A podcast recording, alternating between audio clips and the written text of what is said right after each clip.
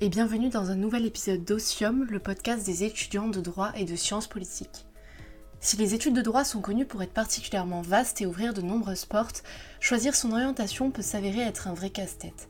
Privatiste ou publiciste, magistrat, juriste, en entreprise ou avocat, le champ des possibles peut être impressionnant.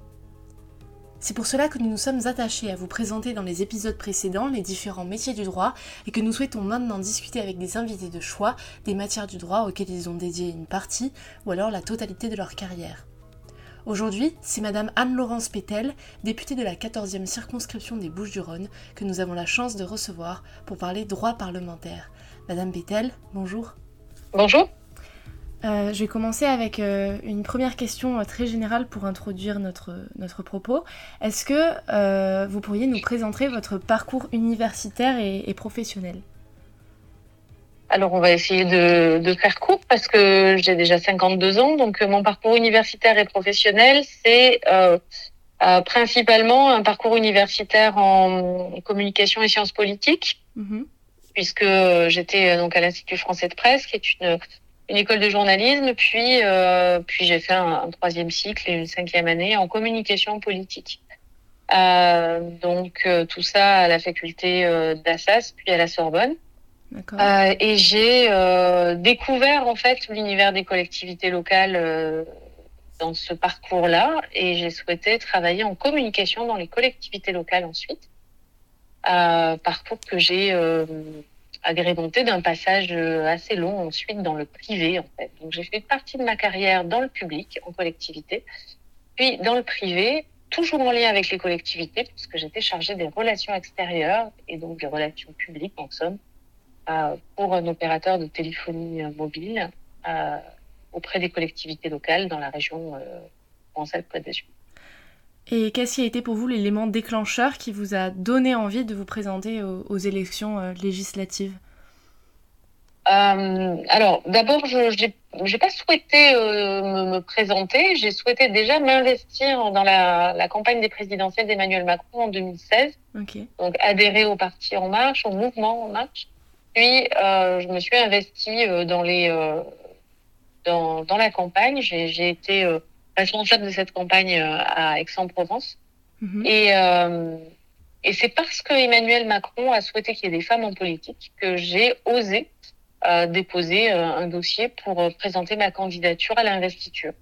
Et euh, c'est vraiment ce déclic-là, en fait, ce déclic de, de d'un d'un futur président, à l'époque candidat à la présidentielle, qui souhaitait qu'il y ait 50% de femmes euh, dans l'hémicycle euh, et dans le groupe La République en marche. Et donc 50% de candidates euh, et 50% de candidats. Et maintenant que vous êtes à l'hémicycle, la journée type d'un député, ça consiste en quoi en fait? Alors il n'y a pas vraiment de journée type. En fait, un, un, député, il a deux vies. Il a une vie en circonscription, une vie à l'Assemblée nationale. Ces deux vies ne se ressemblent pas du tout. En tout cas, le quotidien n'est pas du tout le même. Quand on est en circonscription, on est euh, en rendez-vous euh, à l'hôpital, dans une entreprise, on visite des écoles, euh, on est sur son territoire, en lien avec les maires, en lien avec le tissu économique, associatif, culturel. et quand on est à l'Assemblée nationale, eh bien, on est soit en commission. Moi, j'appartiens à la commission des affaires économiques. J'en suis la vice-présidente pour la deuxième législature la deuxième mandature, pardon. Et, euh, et puis, euh, donc, on a le travail en commission. On a des auditions aussi que l'on peut faire euh, si on est rapporteur d'une mission d'information, d'une commission d'enquête. et puis, on a le vote et les discussions et les débats autour des projets de loi ou des propositions de loi dans l'hémicycle. Et tout ça se superpose et se chevauche. Donc, vous pouvez à la fois siéger en commission et avoir un texte qui vous concerne dans l'hémicycle. Donc, il faut parfois euh, faire la navette entre les deux et courir pour aller voter. C'est parfois un peu compliqué. C'est tout ce travail qu'on a demandé à être simplifié pour la 16e législature. Donc, vous êtes plus souvent dans le sud qu'à Paris? Pas vraiment. On essaie de diviser notre temps entre la circonscription et Paris. En ce moment, on est beaucoup plus à Paris, par exemple, parce que euh, dans la 15e législature, on, était, euh, on avait une majorité absolue. Euh, mhm. avec le groupe La République en marche. Donc euh, c'était plus simple, on avait des groupes de permanenciers, on avait trois groupes de permanenciers. Donc toutes les trois semaines, on était de permanence pendant une semaine dans l'hémicycle. Mais euh, quand nous n'étions pas de permanence, nous pouvions rester deux jours à Paris et descendre le reste du temps en circonscription. Là, c'est moins simple avec une majorité relative, donc on s'organise différemment. Mais, mais on essaye d'être, de faire moitié-moitié généralement. À l'Assemblée, est-ce qu'on représente d'abord son parti ou sa circonscription? Euh, on ne représente pas son parti, on représente la majorité. Mhm. Euh, et la majorité, elle peut être composée de plusieurs partis politiques. Euh, on peut représenter aussi sa circonscription, mais quand on est député, on est quand même député des Français, Oui. député de la nation. Donc, on peut aller porter les intérêts de son territoire aussi de temps en temps, et euh, c'est bien de le faire. Mais euh, il faut jamais perdre de vue que quand on vote des lois, elles doivent s'appliquer à tous les Français. Est-ce que vous avez un avis sur la professionnalisation de, de la politique, sur le fait que de plus en plus de jeunes entrent dans le parcours universitaire en convoitant euh, déjà un, un mandat? Euh, il faut pas perdre de vue que ce n'est pas un métier, c'est bien une fonction. Mhm. Euh, donc c'est une fonction et pour moi c'est une fonction qui à un moment donné doit s'arrêter. C'est-à-dire que euh, le renouvellement de la vie politique et l'oxygénation euh, de la vie politique par de nouveaux visages, c'est extrêmement important. Après, euh, que on choisisse un parcours universitaire parce qu'on souhaite faire de la politique, c'est plutôt sain aussi parce que ça veut dire que on a envie de s'engager pour son pays et je trouve ça pas mal. Euh, Qu'est-ce que vous pensez du système démocratique actuel ou plus précisément du fonctionnement de l'Assemblée nationale? Est-ce que vous pensez qu'elle est façonnée de sorte à protéger euh, la démocratie d'aujourd'hui? Alors tout dépend de comment on protège la démocratie d'aujourd'hui. Est-ce que c'est protéger le débat euh, public? Oui, il y a un débat à l'Assemblée. Est-ce que c'est protéger l'indépendance du Parlement par rapport au gouvernement? Je pense que euh, la 16e législature nous montre que la 5e République est tout à fait en capacité de produire un, un Parlement, en tout cas une Assemblée nationale plurielle, pluraliste, euh, qui est conforme quand même à la société et à ce qu'ont souhaité les Français.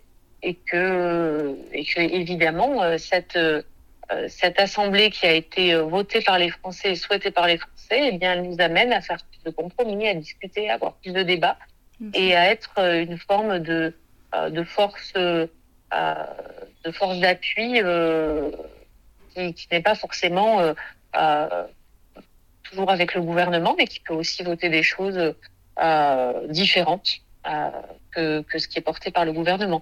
Mais en, en attendant, euh, oui, oui, je pense que on, est dans un système démocratique et il est euh, préservé par nos institutions aujourd'hui. Après l'élection euh, législative, comment se passent les premiers jours euh, d'un député? Euh, les premiers jours d'un député, c'est euh, la première semaine, c'est la prise de fonction à l'Assemblée, c'est-à-dire on monte à l'Assemblée, on, on, on, on commence à, on fait toutes les démarches administratives en fait. Hein. C'est un peu comme quand vous rentrez dans une entreprise, vous avez une sorte de parcours d'intégration, donc vous allez au pôle numérique, vous prenez, euh, euh, vous commencez à, à, à prendre, euh, vous allez chercher votre charte tricolore, vous allez euh, euh, à la gestion financière. Euh, vous allez prendre connaissance de vos droits et devoirs. Vous devenez aussi employeur, hein, vous employez des collaborateurs de cabinet, hein, des collaborateurs parlementaires, pardon. Donc, euh, vous avez des, euh, des, droits et des devoirs, surtout par rapport mmh. à vos, vos, collaborateurs. Et quand vous devenez employeur, eh bien, vous commencez à recruter. Donc, euh, généralement, c'est le début des recrutements de, de collaborateurs, parce que pour bien travailler, il faut avoir des collaborateurs. C'est quoi justement un, un attaché parlementaire? Bah, mon attaché parlementaire, vous le direz mieux que moi. Mais c'est généralement quelqu'un qui vous est assez proche, hein, qui, euh, qui travaille avec vous du matin au soir, qui peut être aussi disponible le soir quand vous siégez et que euh, vous êtes par exemple rapporteur de texte. Euh, il est là au moment où vous siégez. Mm -hmm. pas tout le temps, hein, mais si vous êtes rapporteur d'un texte par exemple.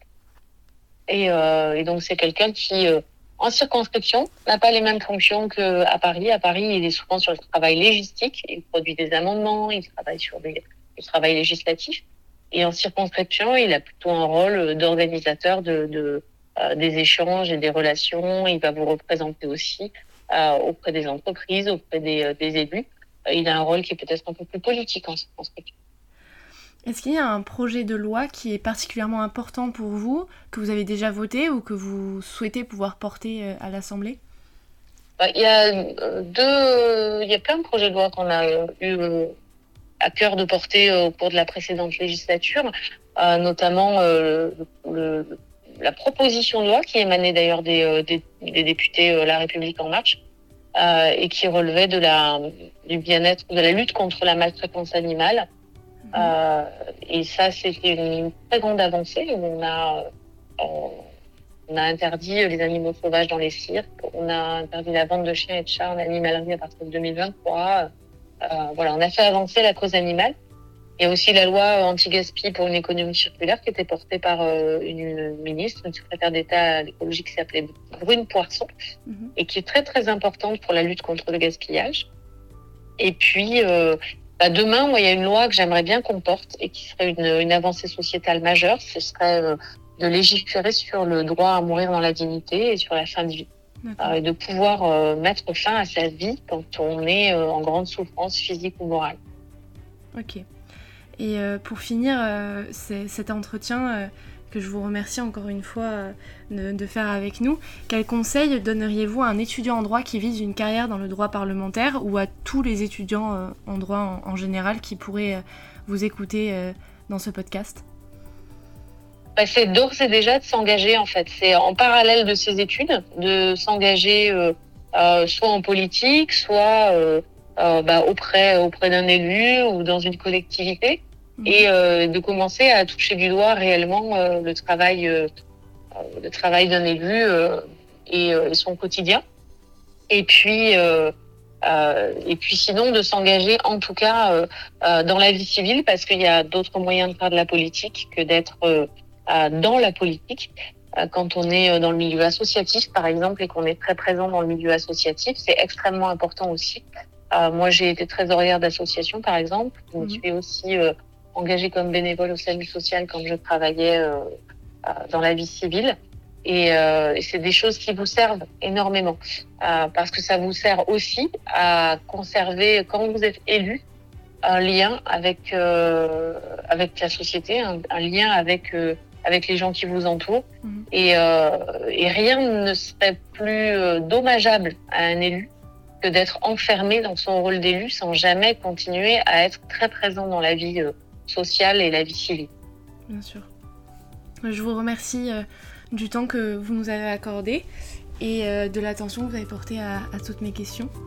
Bah, je vous remercie beaucoup euh, de l'intérêt que vous portez à la fonction parlementaire et à la fonction d'élu en général.